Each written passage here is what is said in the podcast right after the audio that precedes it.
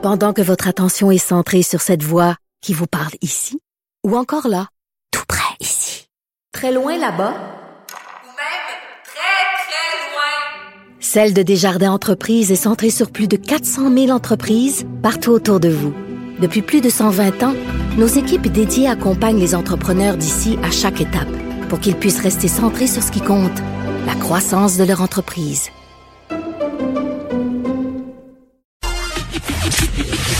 Le, commentaire de Steve Fortin, des positions pas comme les autres. Alors, on rejoint dans l'Est du Québec Steve Fortin. Salut, Steve. Hey, salut Vincent, comment ça va? Ça va bien. Je suppose que là, quand même, la fraîcheur du fleuve euh, se fait un peu plus sentir aujourd'hui. Ah oui, écoute, j'ai parlé avec des gens qui sont euh, plus dans mon coin en Outaouais, puis ils me disaient que c'était très chaud. Euh, moi, je peux dire qu'ici, le vent de- du large, euh, il fait du bien, puis euh, on est très, très bien. Je suis présentement là euh, dans une halte routière qui est super belle en sortant là, entre Gaspé puis euh, Percé. C'est la, la, la plage Douglas, en fait. euh, et et c'est très, très beau. Écoute, on est très bien. Bon, et euh, justement, euh, tu parles de parce que euh, on verra, c'est le début des vacances de la construction. Je prends la route moi-même tantôt, euh, et euh, c'est généralement c'est plus lent. Il faut être plus patient parce que les gens circulent avec sortent leur leur, leur VR, dans certains cas un peu usés aussi, et vont vont ralentir. Et il y aura des il y aura des foules par endroits, dans, entre autres en Gaspésie. Oui, c'est vrai. J'ai rencontré tantôt une madame qui s'appelle Lynn Leblanc, puis elle travaille pour euh, la, la- le, le- bureau touristique. J'ai rencontré à Gaspé, puis j'ai demandé si elle avait si elle avait remarqué euh, vraiment là, une hausse aussi significative qu'on dit dans, dans les médias et tout ça. En fait, c'est tellement marqué que euh, on n'a pas vu ça depuis très très longtemps. C'est-à-dire que on dit aux gens puis on le répète, il faut absolument réserver avant de partir. Euh, c'est- tout est tout est plein ici et euh, vraiment on le voit aussi sur les routes là. Euh, les campeurs, les euh, tu sais les roulottes, tout ça, faut vraiment faut vraiment faire attention. Il faut être euh, patient et prudent parce que effectivement euh, la, la, la Gaspésie a été prise d'assaut. Et, euh, et- et moi, je trouve ça, je trouve ça phénoménal pour les gens ici, pour l'économie locale. Et bien entendu, depuis que je suis ici, ben, je me suis attardé à regarder. Tu sais, j'ai, j'ai eu à faire comme tout le monde, des courses, tout ça. Euh, j'ai, j'ai eu un petit pépin de vélo. Bon, j'ai- je suis allé au magasin de sport aussi. Tu, sais, tu regardes ça. Puis, écoute. Ouais, des masques. Est-ce que t'en vois ou t'en vois pas? Ben, en tout cas, à l'épicerie tantôt, quand j'étais à Gaspé, euh, une des plus grandes épiceries qu'il y a, qu'il y a dans, dans- dans la ville, j'étais content de voir qu'on avait euh, effectivement un préposé qui était là, euh, qui s'assurait la file dehors avec euh, distanciation. On laisse pas rentrer tout le monde. Il y a un nombre maximal de gens et tout le monde que je voyais en dedans, là, écoute, je, je- pense que j'ai vu une personne sans masque. Fait que, tu sais, ça, Ah c'est, ouais. euh, ça, c'est quand même. Ça me surprend. Ah oui, une- oui, j'étais content de voir ça. C'est tout le contraire de ce que j'avais vu à Matane hier. Euh, je l'ai écrit sur Twitter, puis Pascal Bérubé m'a répondu pour me dire, écoute, moi, je porte mon masque. Oui, je sais bien, Pascal, mais d'un autre côté, euh, je vais te dire, j'étais euh, j'étais un peu découragé. On a eu à faire des courses à la Société des alcools. Euh, on est allé aussi, euh, et puis euh, dans une épicerie encore une fois. Puis écoute, là, c'était c'était carrément là. S'il y avait là, euh, je sais pas moi, 10, pers- 10 des gens qui avaient le masque, c'est comme si ça s'était pas rendu là. Tu sais. Mais en même temps, c'est souvent ça. On dirait que c'est tout ou rien. Euh, Soit on se sent mal de le porter parce que tout le monde nous regarde croche, soit on se sent mal de pas le porter parce que on est le seul. là. Donc ça va être un peu un, un bord ou de l'autre que ça va prendre à partir de demain où ça va devenir obligatoire. Ben, en tout cas, moi, j'ai j'ai- j'ai- j'ai remarqué là, que euh, plus j'avançais vers le, le hotspot euh, touristique ici, on va se le dire là, quand même, là, quand tu es rendu à Percé, euh, Gaspé, tout ça, plus tard, je vais me diriger vers Bonaventure. Ouais, c'est là que ça se Euh, passe. C'est là que ça se passe, puis on voit que les gens sont là. Euh, J'entendais des touristes qui étaient là, tu je les écoutais parler en anglais, ils venaient de la région d'Ottawa, puis ils étaient, ils étaient, ils étaient ici, ils étaient au Québec, ils étaient à l'autre bout, euh, avec le masque et tout ça. Les enfants euh, euh, étaient là aussi, puis ils se promenaient sur le, le- le- pas loin du bureau touristique. Tu sais, les, les- gens sont là, euh, et il y a une foule. Mais il va falloir faire attention. Je vais porter une attention particulière en fin de semaine pour voir comment que ça va se passer. Est-ce que les gens vont justement euh, écouter et, finalement, tu sais, ben, obéir, je veux dire, respecter tout simplement les consignes parce que euh, il faut il faut en avoir des masques. Et en passant, euh, j'ai fait un tour par les par tu je dans les dans les commerces et il y a des masques disponibles. Il y en a dans les pharmacies. C'est plate les masques bleus, là, mais il y en a. Fait que tu sais, les gens ont prévu le coup quand même. Penses-tu, Entre autres, je pense au, au gros camping de VR, là, où souvent les gens sont euh, un peu par de, les uns par-dessus les autres. Là, par, euh, et, euh, et Monsieur Legault, tantôt, qui disait, ben là, le problème qu'on a présentement, c'est c'est monsieur, madame, tout le monde qui font des réunions où ils sont plus que 10, on respecte pas le trois adresses et compagnie. Penses-tu que là, pendant les vacances de la construction, un peu partout, ça se peut que, même si on respecte le port du masque parce que les commerces vont avoir le besoin de, de l'obliger et de le rappeler, que dans nos vie personnelle, on va perdre le, perdre le contrôle un peu? Ben, en tout cas, je peux te dire une chose, j'ai vu quand même quelques campings ici où euh, manifestement, là, euh, moi j'aurais pensé que dans, des campings, il y a plusieurs, plusieurs sites, on aurait laissé un site peut-être vide, euh, tu sais, puis un plein là, pour respecter un peu, parce que sinon on se ramasse vraiment dans un tapon. Ben il y en a de ça. Il y en a des, des campings où vraiment, là, je me suis dit, mais tabarnouche, les gens sont vraiment dans un gros tapon on verra. Euh, est-ce que les fêtes vont le. Oui, tu as raison de le dire, Vincent. Le premier ministre Legault, euh, M. Arruda aussi, les deux l'ont dit. Les fêtes privées, c'est probablement un vecteur encore plus important que les bars. Et, c'est là, ça va être un air de la guerre parce que dans les fêtes privées, ben, bien entendu que les gens sont moins portés à, à, le mettre le masque parce qu'ils sont dans un environnement où ils se disent ben voilà, on est chez nous. Mais tu sais, des fêtes à plus de 10 personnes, ça va vite. Et puis, à ce moment-ci de l'année où tout le monde, tu sais, je veux dire, on est dedans, on est dans les grosses vacances, ça devrait nous faire penser euh, quand il y a eu la semaine de relâche. Puis c'est là le gros test pour nous, parce qu'après ça, après les deux semaines de la construction, quand on va recommencer à penser à la rentrée scolaire et tout ça, tu sais, ça vient vite, le mois de, c'est au mois d'août, tout ça, ben on, là, tout à coup, on va dire, oh, est-ce qu'on a fait attention pendant les deux semaines de la construction, pendant le gros des vacances?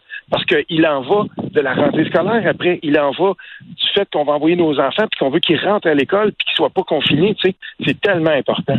Et euh, alors que tu es dans une région bon où c'est assez euh, francophone, merci. Tu nous parles de bilinguisme. Oui, je vais te parler de ça parce que ça me touche particulièrement. Quand j'ai euh, quand j'ai appris cette nouvelle-là est tombée cette semaine, puis euh, on, parlait, là, ça nous faisait penser à la vieille loi 17 en Ontario qu'on avait interdit le français. Et, là, on disait, bon, ben, on n'a plus les ressources, puis euh, ça se peut qu'on arrête d'enseigner le français dans, dans les écoles primaires et secondaires.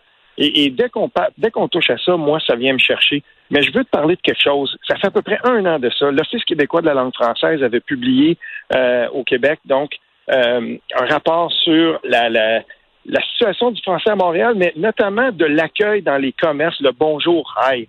Puis pour les gens qui veulent voir ça, c'était Marco Belair-Serino du Devoir qui avait écrit là-dessus. Euh, c'était au mois d'avril 2019. Puis c'était dans le Devoir. Et là, ce qu'on disait, c'était qu'on avait fait euh, une, étude particulièrement auprès des jeunes. Et en 2012, c'était environ 25% des jeunes qui disaient qu'ils étaient plus ou moins indifférents au fait à Montréal de se faire accueillir dans une langue ou dans une autre. Et en 2019, tout ça avait grimpé à 51 Et on parlait d'une fracture générationnelle cette fracture générationnelle-là, elle s'accroît encore. J'ai parlé avec un avec une personne qui en connaît beaucoup plus que moi de, de, ça récemment, donc euh, le démographe Marc Termotte, puis il me disait on n'a pas idée à quel point ça va vite, ça. Et, et, là, dans, dans ce, dans ce contexte-là, quand les gens se demandent, par exemple, Tourisme Montréal, tout ça, euh, oui, mais on dirait, là, les, les gens sont pas intéressés à venir à Montréal et tout ça. Je suis certain que tu as entendu ça souvent, euh, Vincent. Combien de personnes que tu as entendu qui sont allées à Montréal, puis moment donné, ils, ils sont partis de là, puis tu sais, je sais pas, tu es parti euh, de, Trois-Rivières, ça fait longtemps que tu n'étais pas allé à Montréal, tu arrives dans le centre-ville, puis tu te fais, tu te fais aborder en anglais. Ben moi, j'en connais un paquet de monde qui, à un moment donné, se sont dit, sais-tu quoi? Ben, ça vient long de se faire servir en anglais à Montréal. Oui. C'est plus l'anecdote maintenant c'est rendu là, ça, arrive beaucoup trop souvent. Ça dépend toujours de quel, des fois même de quel bord de rue tu te trouves, là. mais se faire mhm. répondre unilingue anglais, euh, c'est encore très insultant parce que même le bonjour aïe, c'est c'est euh, écoute euh, moi qui est pas le, grand militant là-dessus là, mais mhm. on se promène partout dans le monde puis les gens vont te répondre le hola, peu importe la salutation dans leur c'est très très j'ai pas connu d'autres endroits où on disait hola aïe ou d'autres trucs du genre, c'est c'est vraiment mhm. ça sent c'est ce que ça en dit long sur, euh, sur les Québécois? Ben, ça, dit quelque chose. Ça dit qu'il y a une génération en ce moment. Euh, si pendant longtemps, la génération de mes parents et même celle d'avant, euh, celle de mes grands-parents, s'était battue fort pour reconquérir, réinstaller le français comme langue, si on veut, d'usage et langue prépondérante à Montréal surtout et, et, dans le Québec, on en avait fait un gros combat. Ben en tout cas, manifestement, c'est quelque chose qui euh, semble générationnellement, en tout cas en bas de la, génération qui me suit, peut-être moins important. Mais si on baisse la garde, ça va s'installer très vite, ça. Parce qu'en plus, à Montréal, tu l'as vu, hein, cette semaine, on dit que c'est le, le pire déclin depuis 1992 de gens qui partent versus de gens qui arrivent. Donc, tu sais, il y a quelque chose là-dedans qui devrait nous interpeller. Ben, et, euh, je veux dire, souvent, on va dire, ah, mais les jeunes, ils voyagent, puis sont citoyens du monde, ça, ils regardent plus ça. Moi, si je voyage, là, je veux, si je voyage au Japon, je veux me faire dire Konnichiwa, pas me faire dire aïe, là. Euh, Ou si je m'en vais à Cuba, ou je m'en vais à Bangkok, ou euh, tu veux, au contraire, cette culture locale. Et euh, je pense pas qu'il y a des gens qui vont, qui sont déstabilisés ici parce qu'ils se font dire bonjour, là. Je pense qu'après cinq minutes, ils ont compris que ça que c'était la salutation comme ça en français, et ils vont s'y faire. Euh, mais bon, c'est dur à certains endroits de faire comprendre ça. Oui, et, euh, d'ailleurs, je, je, regarde par exemple Impératif français en Outaouais euh, qui collige tout ça, tu sais, qui, qui, qui est un organisme qui, qui est là, ben il fait, il est pas juste pour l'Outaouais, il s'occupe du français même dans la francophonie canadienne, beaucoup au Québec. Puis quand il y a des situations parfois qui, de, qui, sont vraiment là à dénoncer, ils vont être là pour le faire. Mais tu sais, ça commençait dans la fonction publique fédérale il y a très longtemps. Euh, tu sais, on, on, parlait de ça, on disait le bilinguisme institutionnel, c'est de moins en moins présent. Euh, le bilinguisme aussi qui s'impose de plus en plus dans les communications au Québec. Le Québec, la langue euh, officielle, c'est Robert Bourassa qui avait fait voter ça. Puis la langue officielle, c'est le français. Mais là, à Montréal, par exemple, on s'aperçoit que toutes les communications de la mairesse sont euh, automatiquement bilingues. Ben, il y a un problème avec ça. Euh, pour moi, le, recours à l'anglais, ça devrait être l'exception et, et, on voudrait que les gens soient plus francisés.